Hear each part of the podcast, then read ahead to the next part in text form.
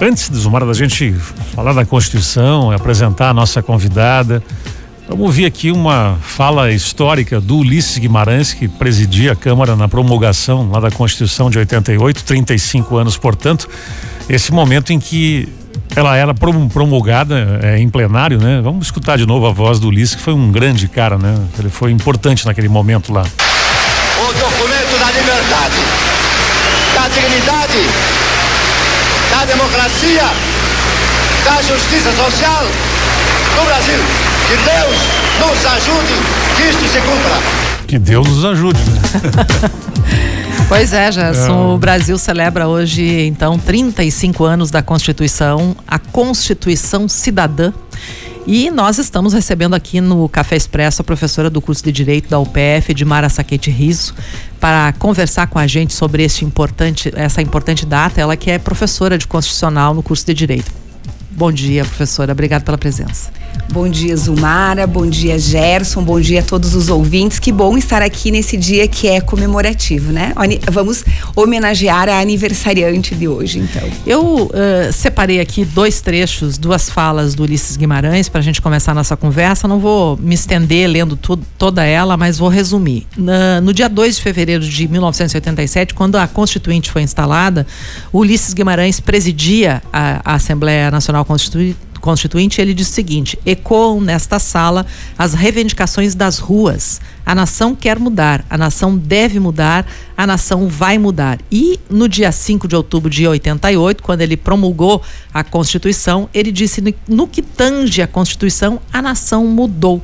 A Constituição mudou na sua elaboração, mudou na definição dos poderes, mudou restaurando a federação, mudou quando quer mudar. Bom, passados 35 anos, professora Edmara, Mudou efetivamente alguma coisa no Brasil?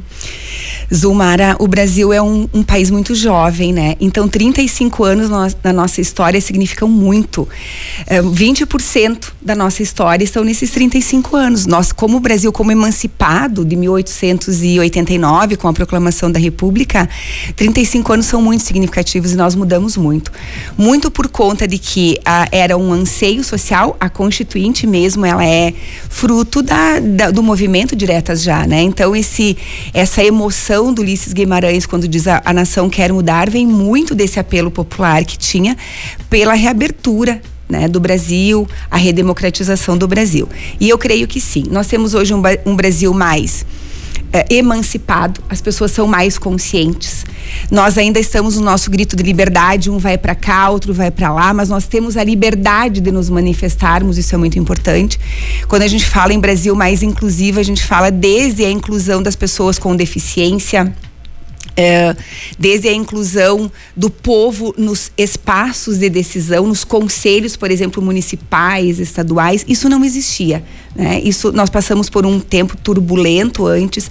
Então a nação mudou, porque a Constituição proporcionou essa mudança e a própria Constituição teve que ser alterada em razão da mudança social que existiu. Eu vejo como positiva. Hoje eu vim para falar bem da aniversariante. No dia do aniversário a gente não fala mais. Pois é, eu queria que tu explicasse para as pessoas que estão nos ouvindo o que é uma Constituição, qual é o significado dela para uma sociedade. Ótimo.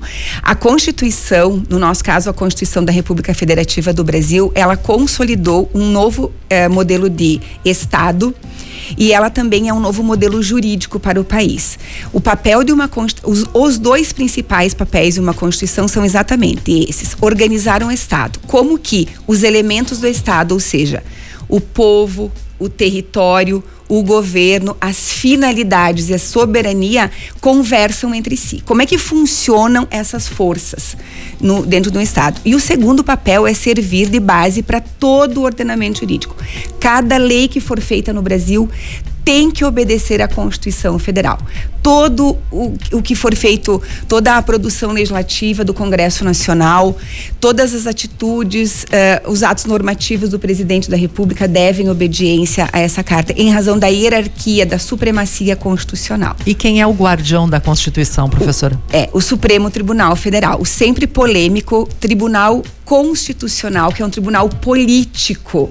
É importante que a gente esclareça isso. O que é um tribunal político? Vejam que a Constituição e as leis, elas nascem de um processo político. Não é o advogado, o juiz que faz a lei. É o político, é o deputado. Somos nós, os nossos representantes.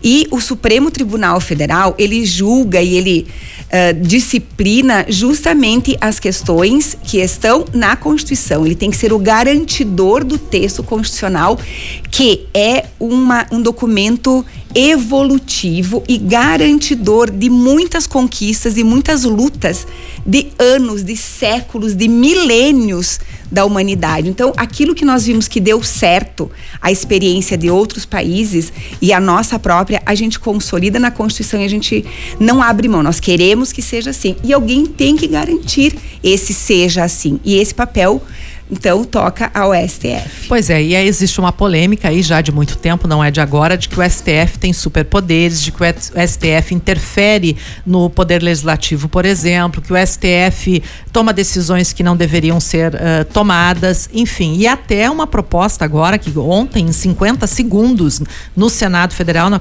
na Comissão de Constituição e Justiça, foi aprovado um projeto que altera uh, regras do STF. Uhum. Uh, como é que você explica essa polêmica e por que, que ela existe? Uh, o, papel de uma Constituição uh, nessa questão dos direitos fundamentais, de garantir direitos fundamentais, uh, o que, que, são direitos fundamentais? Que é bom a gente começar por aqui. Direitos fundamentais, todos os direitos do artigo 5 até o artigo 17 são direitos humanos, que a gente chama. O pessoal não entende muito, mas é a mesma coisa. Direitos humanos é mais antes de, de parar no texto constitucional e depois direitos fundamentais. E o papel deles é limitador dos poderes. O STF sendo o garantidor da aplicação da Constituição, ele tem que definir limitação aos demais poderes. Não é que ele imponha, a Constituição impõe e ele precisa garantir o texto constitucional uma segurança jurídica para todos nós. Se eu sei que há alguém que vai vigiar a aplicação daquela lei, eu fico segura. Todos nós ficamos seguros. E então, os demais poderes que gostariam de ser ilimitados, de, de poder agir mais de acordo com a própria vontade, não a vontade da população, acabam se chateando com essa história. Afinal de contas, tem alguém lá regrando os passos deles.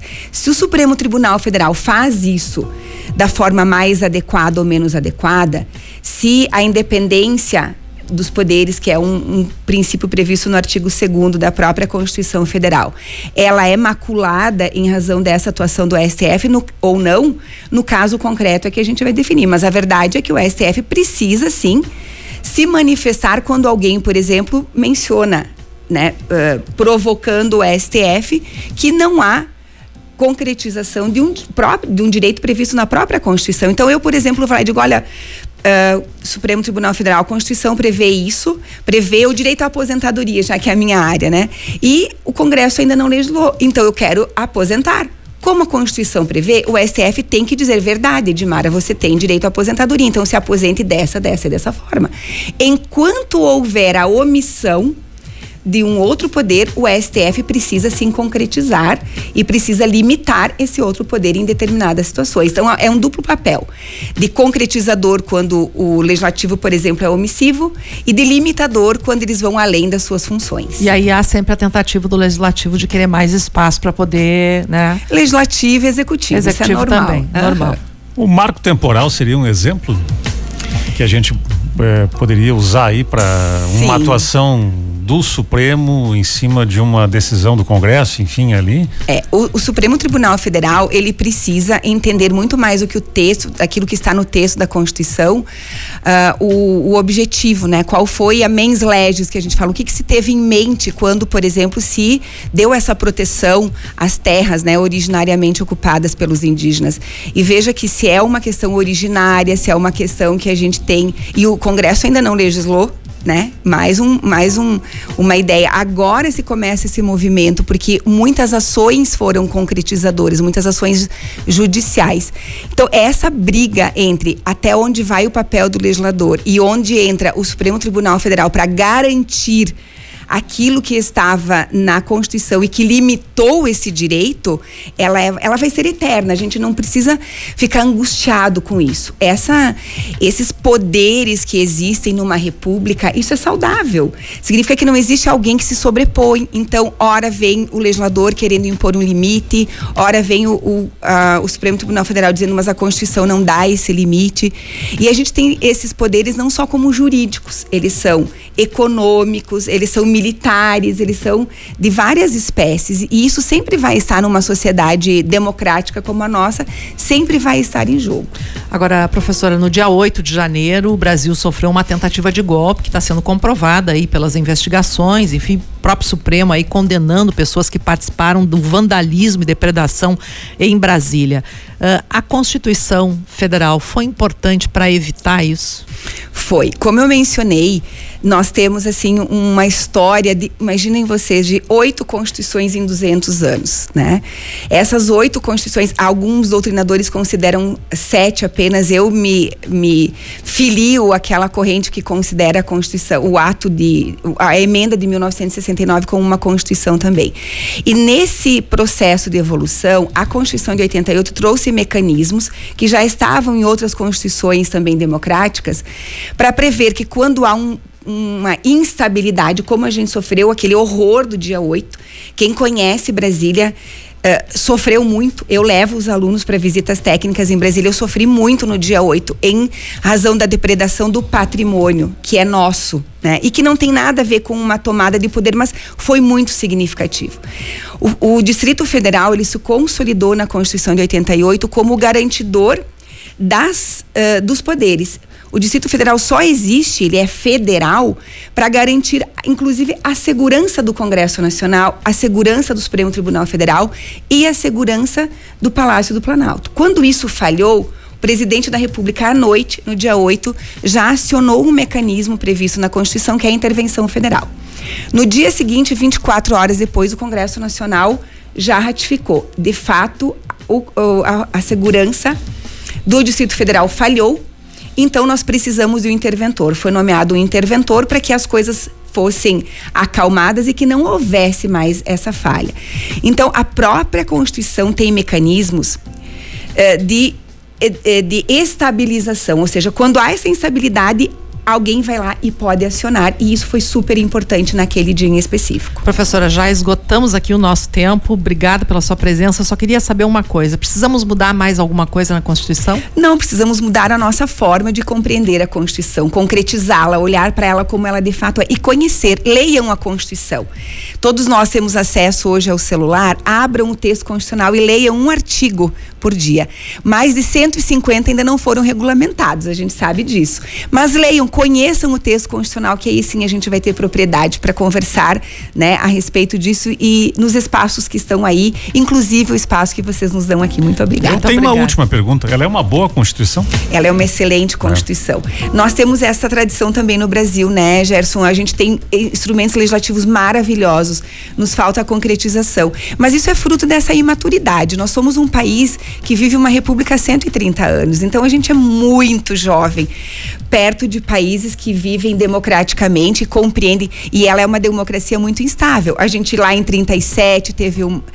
Primeiro começamos com o Império, 1824, a nossa Constituição é do Império. 37 a gente caiu para uma ditadura do Getúlio Vargas, que foi deposto pelos próprios militares. Aí volta a ditadura em 67, né? Então a gente é muito instável. E eu vejo esses 35 anos de estabilidade como algo bem positivo, né? Bem, mas ela é uma excelente Constituição. Vamos homenageá-la hoje. Obrigado, professora, pela presença aí, viu? Eu que agradeço.